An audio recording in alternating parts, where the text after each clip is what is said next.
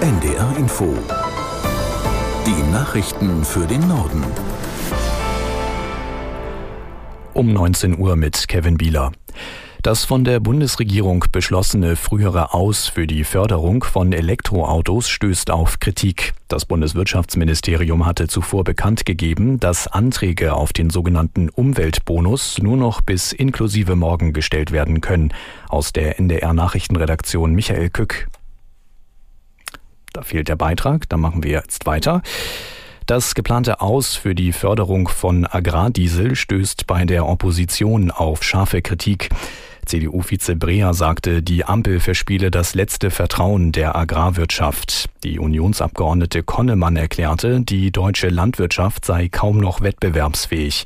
Angesichts der Haushaltskrise will die Bundesregierung in der Landwirtschaft sowohl die Befreiung von der Kfz-Steuer als auch Steuervergünstigungen für Diesel streichen.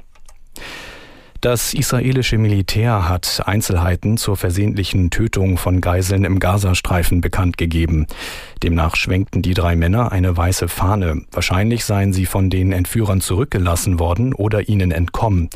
Israelische Soldaten eröffneten trotzdem das Feuer. Sie fürchteten offenbar eine Falle der Hamas. Nach Angaben des Militärs verstieß das Verhalten der Soldaten gegen Einsatzregeln. In der Fußball-Bundesliga hat der VfL Wolfsburg den zweiten Auswärtssieg in dieser Saison gefeiert. Die Niedersachsen gewannen in Darmstadt mit 1 zu 0. Aus der NDR Sportredaktion Moritz Kühn. Der VfL spielte mehr als eine Stunde in Unterzahl. Innenverteidiger Lacroix sah in der ersten Halbzeit wegen einer Notbremse die rote Karte. In der 63. Minute erzielte Lovro Meyer den Wolfsburger Siegtreffer. Durch den 1 zu 0 Erfolg beim Tabellenletzten Darmstadt rücken die Niedersachsen auf Platz 9 vor. Dortmund erspielte sich in Augsburg viele Torchancen, kam aber nur zu einem 1:1 Unentschieden. Der BVB verharrt auf Europa League Rang 5. Mainz bleibt Vorletzter, 0:1 Niederlage gegen Heidenheim. Auf dem Abstiegsrelegationsrang schwirrt Union Berlin herum. Die Köpenicker verloren mit 0:3 in Bochum. In der zweiten Bundesliga hat sich der Tabellenletzte VfL Osnabrück einen Punkt gesichert. Das Spiel beim Erstliga-Absteiger Hertha BSC endete 0 zu 0. Der Hamburger SV hat gewonnen mit 2 zu 0 gegen den ersten FC Nürnberg. Das waren die Nachrichten. Das Wetter in Norddeutschland, nachts bedeckt, gelegentlich Regen, Tiefstwerte 8 bis 5 Grad. Morgen stark bewölkt und etwas Regen, 7 bis 10 Grad. Die weiteren Aussichten, am Montag sehr windig, zeitweise Regen 7 bis 10 Grad, am Dienstag wechselhaft 6 bis 10 Grad. Die Zeit, es ist 19.02 Uhr.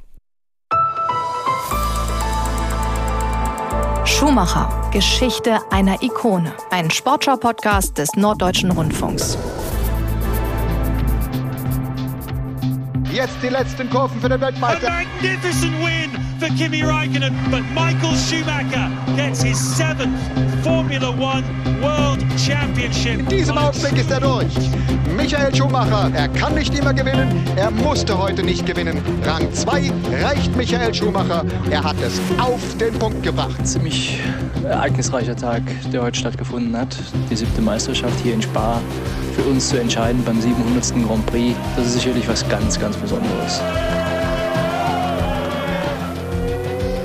Michael Schumacher holt seinen letzten WM-Titel dort, wo er sein erstes Formel-1-Rennen überhaupt gewonnen hat. In Belgien, in Spa-Francorchamps. A 27 race losing streak for Kimi Raikkonen comes to an end. He missed out on the world title by only two points last year, but he's beaten Michael Schumacher in the Belgian Grand Prix. A magnificent win for Kimi Raikkonen. Well done to him, but Michael Schumacher gets his seventh Formula One World Championship on a truly, truly eventful day. Am 29. August 2004 ist alles perfekt. 20 Grad, leicht bewölkt, windstill. Und Schumacher schreibt Geschichte. Siebenmal Weltmeister. Das war damals ein Rekord. Und es ist Rekord bis heute. Auch wenn Lewis Hamilton mittlerweile gemeinsamer Rekordhalter mit ihm ist. Den kennt ihr wahrscheinlich auch. Michael ist ein Sportgigant, ein Weltstar, eine Legende, eine Ikone. Nennt ihn einfach, wie ihr wollt. Zu diesem Zeitpunkt, auf dem Gipfel seiner Karriere, ist er nämlich irgendwie alles. Und diese Sonntage vor dem Fernseher sind wie das sprichwörtliche Lagerfeuer für Millionen Deutsche. Auch für Bastian Schweinsteiger. Wenn ich an den Namen Michael Schumacher denke, dann denke ich eigentlich an den, einen der größten Sportler aller Zeiten, äh, der aus Deutschland kommt und auch einen, der ja über Jahre hinweg die, die Formel 1 äh, dominiert hat. Für Norbert Haug ist dieses Michael Schumacher-Leben eine fast unwirkliche Geschichte. Da ist der kleine Junge aus der Kartbahn, aus der Sandgrube, dann in 10, 12 Jahre später der größte aller Rennfahrer geworden. Das ist ein, ja, in, einem, in einem Märchenbuch oder in einem Hollywood-Movie-Skript würde man es wahrscheinlich nicht glauben. Aber die Realität hat es gezeichnet. Ja. Franzi van Almsig sieht in Michael eine Ikone. Jedes Jahr und immer wieder aufs Neue und immer wieder mit allen Widerungen und mit allen neuen Konkurrenten äh, und neuen Gegnern, die es gibt, immer wieder zu zeigen, dass man der Beste ist.